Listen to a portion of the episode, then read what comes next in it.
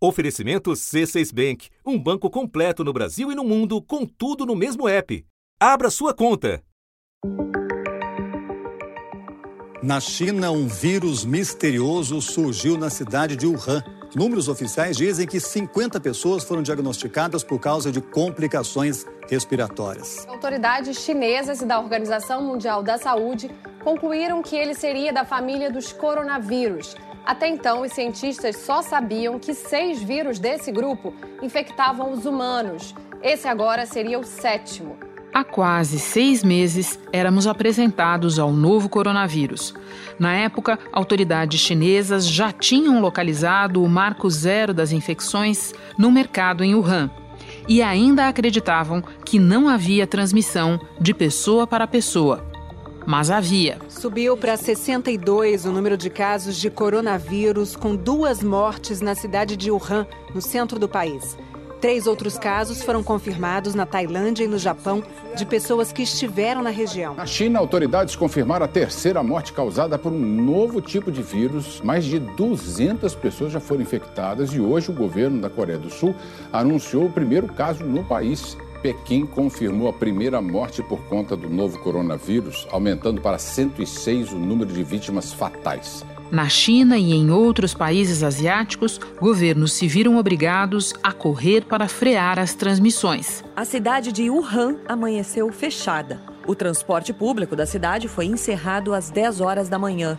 E os voos e trens saindo da cidade, todos cancelados. O governo de Taiwan decidiu também restringir a entrada de estrangeiros que estiveram na China nas últimas duas semanas. Pelo menos outros 13 países, inclusive os Estados Unidos, adotaram restrições parecidas. A Coreia do Sul agiu muito rapidamente no começo da pandemia, oferecendo um grande número de testes e isolando pacientes com sintomas. E com relativo sucesso. Não demorou e a preocupação era a Europa, onde tudo piorou. Depois, os Estados Unidos, onde piorou mais ainda e, mais recentemente, o Brasil. Enquanto isso, a Ásia já se ocupava quase que exclusivamente da retomada. Até agora. Tóquio registrou nesta terça um aumento significativo de novos casos da Covid-19.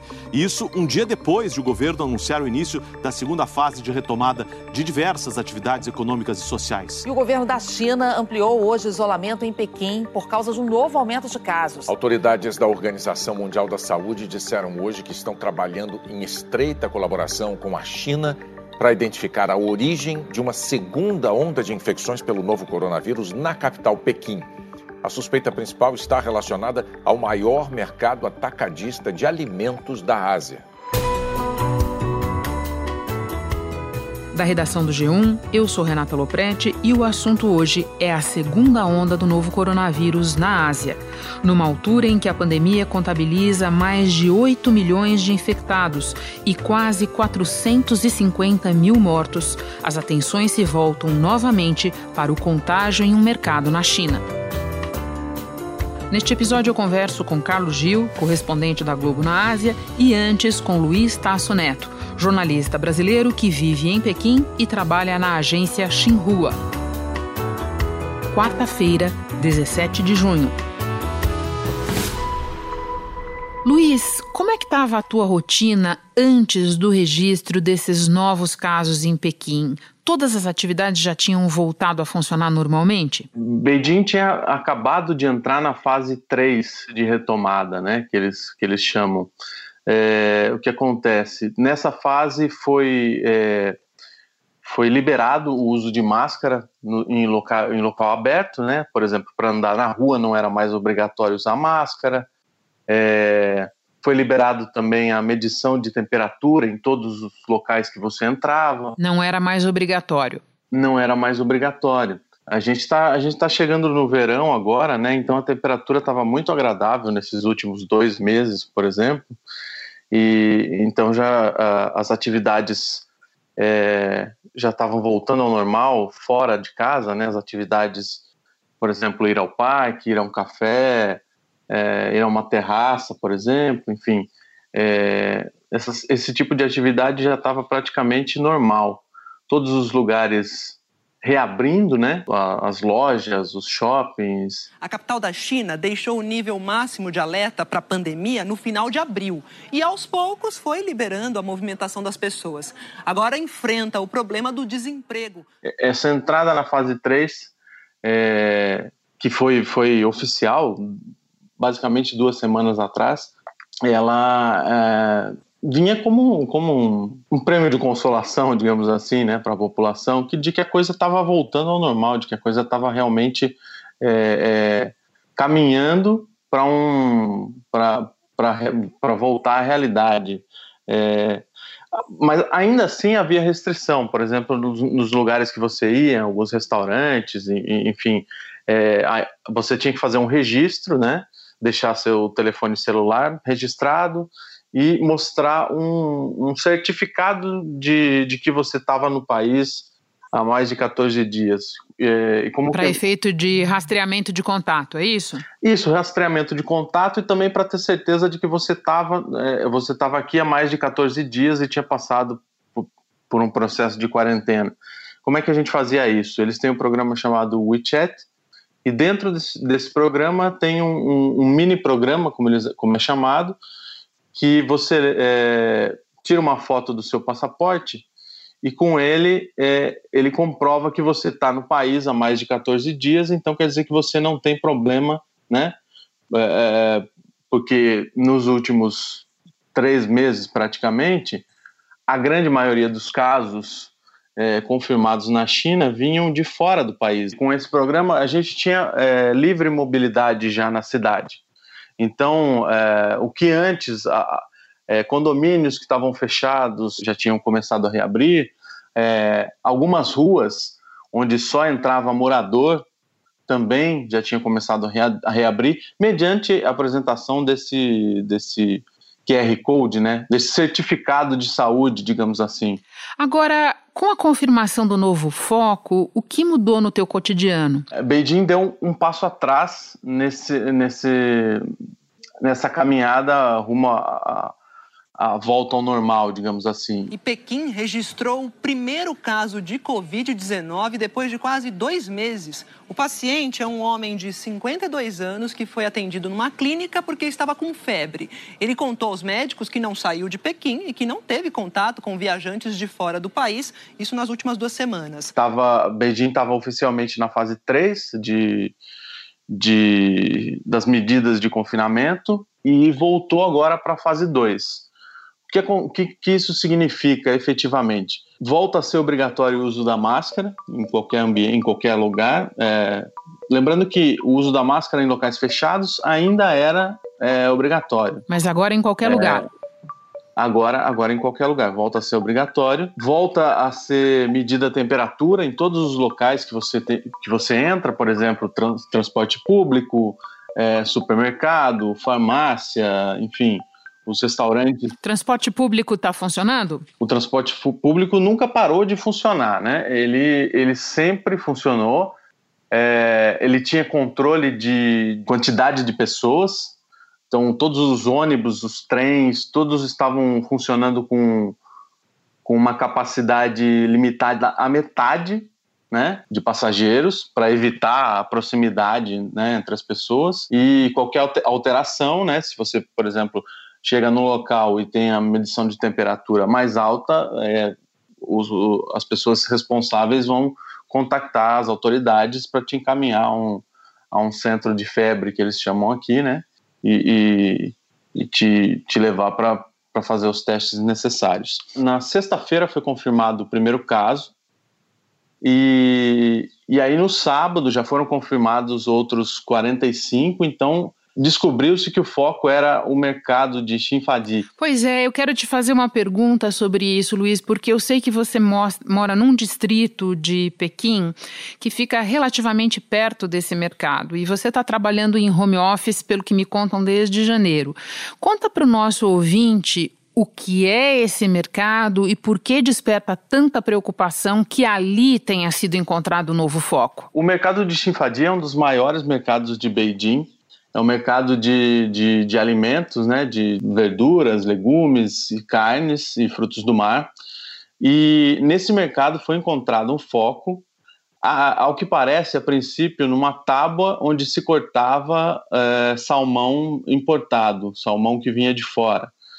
É, então, o que aconteceu? É, todos os restaurantes que serviam salmão é, importado, tudo isso, é, todos eles cancelaram as compras, não, não, não se vende mais salmão por aqui. É, as pessoas que trabalhavam nesse mercado é, foram imediatamente testadas, todas as pessoas que trabalhavam no mercado, e as pessoas que tiveram passagem por lá desde o início do mês, desde o início de junho. Então, é, todas foram, foram testadas, acho que mais de 70 mil pessoas. Assim, é. O que se diz é que 80% é, das, dos legumes, verduras e, e carnes e, e, frutos do mar que, que são distribuídos na cidade passa por esse mercado de alguma forma. Então, por isso a preocupação muito grande, né? O retorno às aulas da, das creches, principalmente, né, das creches das crianças é, pequenas, que estava previsto para metade desse mês, foi imediatamente suspenso. Logo no sábado, isso já foi, já foi determinado pelo governo, que as crianças não voltariam à escola, por enquanto.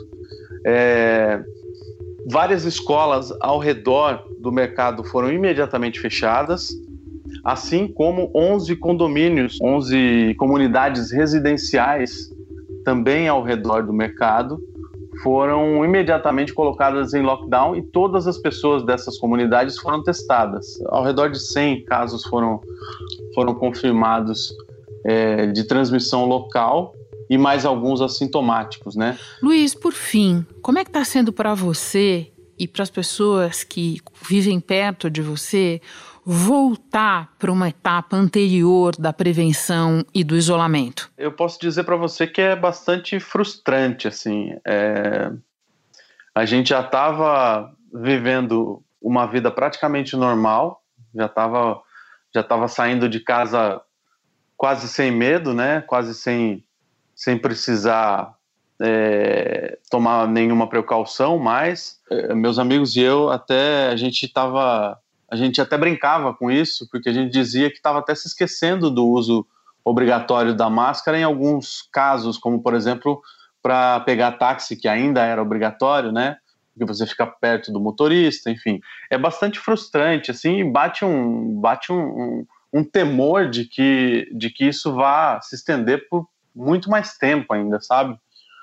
Porque já fazia quase dois meses que não havia nenhum caso de transmissão local na cidade de Beijing especificamente, é, o que dava uma certa, um certo alívio e uma certa é, esperança de que a coisa fosse se solucionar rapidamente né, em outros lugares e que a gente pudesse retomar a vida na, na normalidade o mais breve possível. Mas esse retorno, é, sem nenhuma é, sem nenhuma conexão com, com outros casos, aparentemente, é, dá, um, dá um certo receio de que, de que isso possa durar por muito tempo, enquanto pelo menos enquanto não se encontra uma vacina, entendeu? Luiz, eu agora vou a Tóquio conversar com o Carlos Gil. Antes, me despeço de você e agradeço por todas as informações. Bom trabalho para você aí. Obrigado. Gil, nós já vínhamos observando alguns focos de infecções ou mesmo picos regionais em alguns países da Ásia. Agora, com esse novo foco em Pequim, as preocupações aumentaram bastante, confere? Ah, sem dúvida nenhuma. Eu acho que é uma preocupação, na verdade, que ela não pode ir embora, né? A vigilância tem que estar sempre altíssima em todos os países, mas sem dúvida nenhuma um número registrado agora em Pequim, a volta de alguns casos acima do que vinha sendo do que vinha sendo registrado em Tóquio, por exemplo, sem dúvida nenhuma liga um sinal de alerta sim, Renata. Pode nos contar o que já vinha acontecendo de preocupante em outras cidades da China? Olha, a Organização Mundial da Saúde, ela medicamente falando, né, ela considera uma, uma segunda onda é quando o vírus ressurge, a infecção ressurge em diferentes partes da população de, de alguma localidade mas ela também já admitia a hipótese, já alertava todos os países de que o vírus estaria aí circulando, né? Ele não sumiria de uma forma repentina e quase que mágica de uma hora para outra, depois de infectar tantas pessoas. Então, num país ainda super populoso como a China, já era esperada essa volta do vírus em algumas localidades. O que a China tem feito né, é testar massivamente a sua população. O que a gente viu recentemente em Wuhan foi impressionante, uma cidade de cerca de 11 milhões de habitantes, eles conseguiram testar praticamente toda a população, quando recentemente um novo é, foco foi encontrado num condomínio da cidade, né, em que pessoas que moravam nesses prédios ali próximas umas das outras é, foram testadas positivas e chegaram a fazer perto de um milhão ou mesmo um milhão de testes por dia.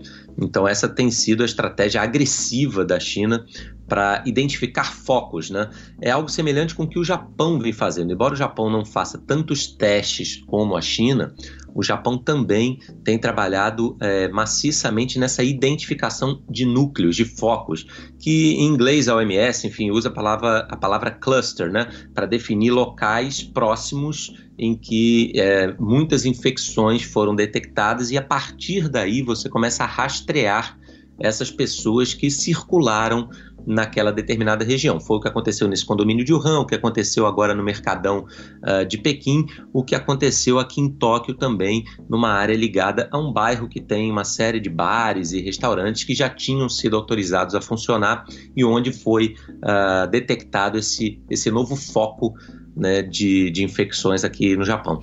Aproveitando, Gil, que você mencionou o Japão, que é a tua base. O Japão também viu um aumento repentino no número de casos nas últimas semanas. E eu me lembro que em abril o governo teve que declarar estado de emergência em várias regiões quando o número de casos voltou a aumentar.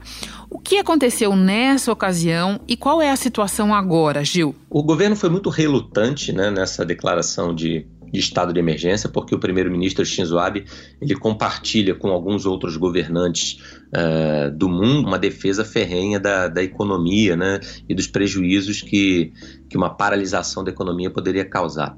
Então ele, ele realmente foi relutante, foi muito criticado por isso. A, a popularidade do Shinzo Abe caiu muito nesse período por ser acusado de demorar a agir. Mas, enfim, agiu e o estado de emergência é, apresentou resultados inegavelmente. Né?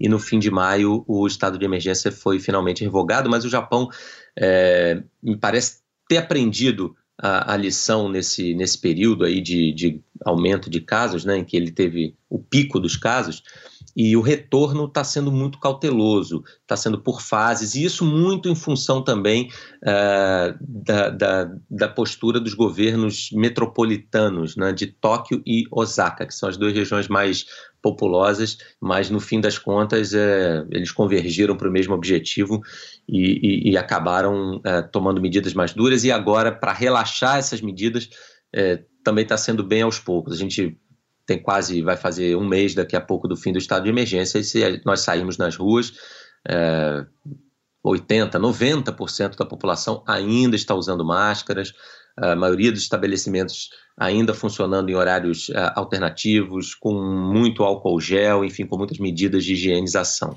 Gil, é, muita gente diz que o uso absolutamente disciplinado é, e incorporado ao cotidiano das máscaras no Japão ajudaria a explicar uma peculiaridade do país nessa pandemia.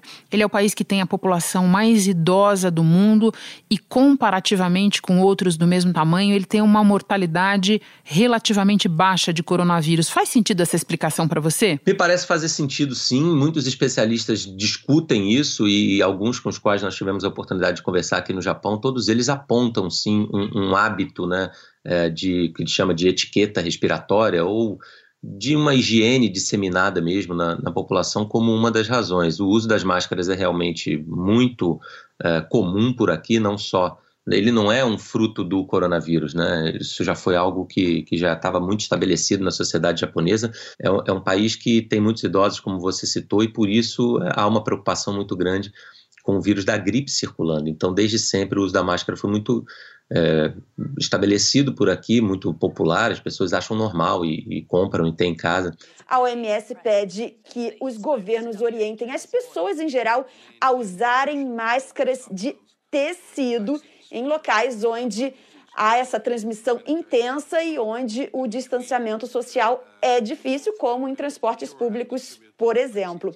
E com base nas novas pesquisas, a organização recomenda que essas máscaras de tecido tenham pelo menos três camadas. E além disso, você nota uh, é um país que tem uma condição de saneamento básico excelente, né? É um país que é a terceira maior economia do mundo e um país que tem muitas condições sanitárias que outros países como o Brasil ou muitos outros países aqui da Ásia, como a Índia, né, que está sofrendo muito com o coronavírus, não tem. Pois é, eu quero dedicar minha última pergunta justamente à Índia, que nesta terça-feira registrou mais mortes do que o Brasil por Covid-19, algo que não tinha acontecido até aqui.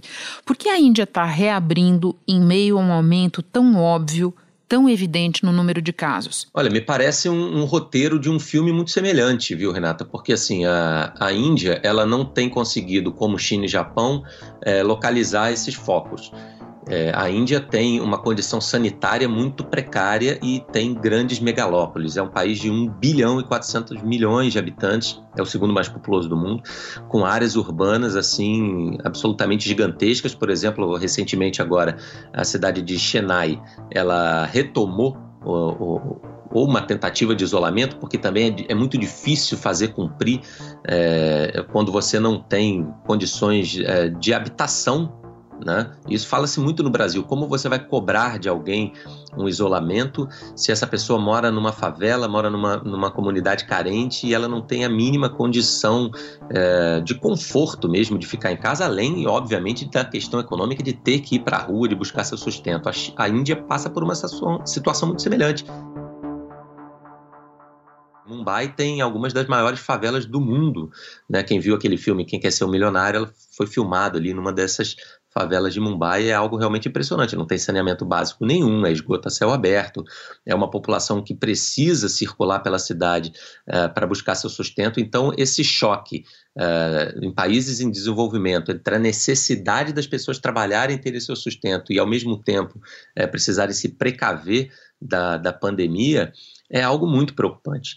E sem dúvida nenhuma, hoje é, a Organização Mundial da Saúde, todos, todo mundo está de olho no que está acontecendo na Índia, porque além de tudo isso que eu estou falando, ainda tem toda a questão do teste, que você não tem Sim. uma possibilidade que a Índia, que a China tem de testar massivamente a população, ou uma condição de leitos de UTI que outros países né, de, de economias mais fortes têm. Gil, muito obrigada pelas tuas informações todas. Bom trabalho para você nessa cobertura tão importante aí. Obrigado, Renata, para todos nós. Um grande abraço. Além das máscaras já incorporadas ao cotidiano, muitas pessoas têm optado por um protetor facial de plástico que cobre o rosto inteiro como uma espécie de escudo para proteger a si e aos outros do novo coronavírus. Na prática, ele funciona como uma barreira física contra partículas contaminadas. Mas atenção! O protetor facial não tem efeito de filtro, assim, ele não impede que as partículas no ar sejam inaladas. Por isso, é necessário usá-lo em combinação com a máscara. E como as máscaras, o protetor também exige alguns cuidados. Vamos a eles. Depois do uso, ele deve ser higienizado e, para isso, as suas mãos precisam estar limpas. O recomendado é usar uma solução de álcool 70% para limpar o protetor começando pela face interna e depois passando para a externa, que pode estar mais contaminada ainda por ter contato com as partículas emitidas por outras pessoas. Em seguida, descarte as luvas e o lenço usado na limpeza. Este foi o assunto podcast diário disponível no G1 e também nos aplicativos Apple Podcasts, Google Podcasts, Spotify, Deezer, Castbox. Nos aplicativos você tem a opção de assinar a gente e assim ficar sabendo toda vez que tiver novo episódio. Eu sou Renata Loprete e fico por aqui. Até o próximo assunto.